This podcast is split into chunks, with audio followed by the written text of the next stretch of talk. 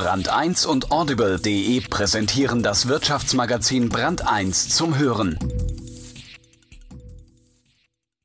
Hören Sie die Ausgabe zum Thema Leistung.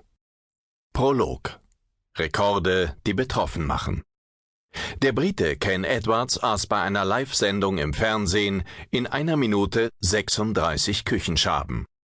Der Amerikaner Ken Bannister sammelte 17.000 Objekte, die mit Bananen zu tun haben.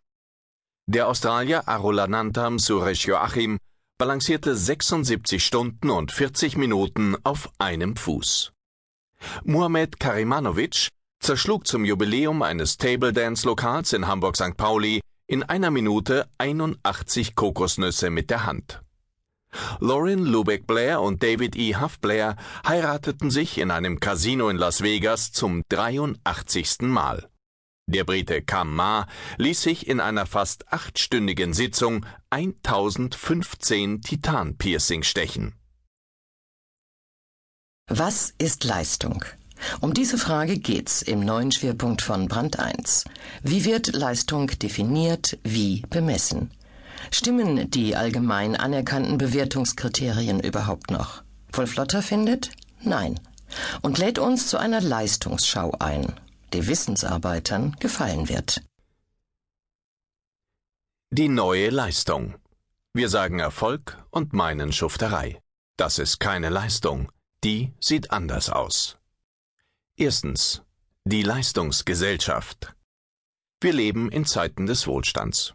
Niemand geht mehr vor die Hunde, weil er weniger oder gar nichts leistet. Darüber sollten wir uns eigentlich freuen.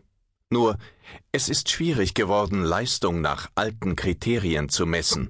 Es fehlt was. Es fehlt der Lohn der Leistung, der früher Überleben hieß. Und das bringt die Menschen erstaunlicherweise ganz schön in Wallung. Warum sonst strengen sich immer mehr Leute freiwillig an, in ihrer Freizeit, erbringen dort persönliche Höchstleistungen, Laufen bis zum Umfallen. Wie ist das zu erklären? Liegt es vielleicht daran, dass es immer schwieriger wird, Leistung, die eigene wie auch die von anderen, richtig einzuschätzen? Warum misst sich jeder mit jedem? Warum suchen wir so nach der messbaren Leistung? Die Antwort ist einfach. Wir kennen nichts anderes. Obwohl wir schon längst etwas anderes tun. Die messbare Leistung ist es, die den Begriff der Leistungsgesellschaft prägt. Der taucht in Deutschland in den 60er Jahren auf. In einer Zeit also, in der zum ersten Mal in der Geschichte des Landes ein umfassender Wohlstand herrscht. Es ist eine Zeit, in der Leistung scheinbar noch ganz handfest ist. Man kann sie sehen. Es sind die Wiederaufbauleistungen der Nachkriegsgeneration, der Wirtschaftswunderbürger, die man bestaunen kann. Es sind die Autos, die sich immer mehr Leute leisten können. Die Würstchen, die es für alle gibt. Das Fleisch, das jetzt auch für die Leute, die man noch vor kurzem Normalverbraucher nannte, auf dem Teller liegt. Den Wohlstand der Wirtschaftswunderjahre kann man sehen, greifen, essen. Da herrscht kein Zweifel. In dieser Zeit lernen die, die heute in Wirtschaft, Politik, Gesellschaft und sonst wo das Sagen haben, die Kinder der Wirtschaftswunderbürger, zum ersten Mal die andere Seite der Leistung kennen.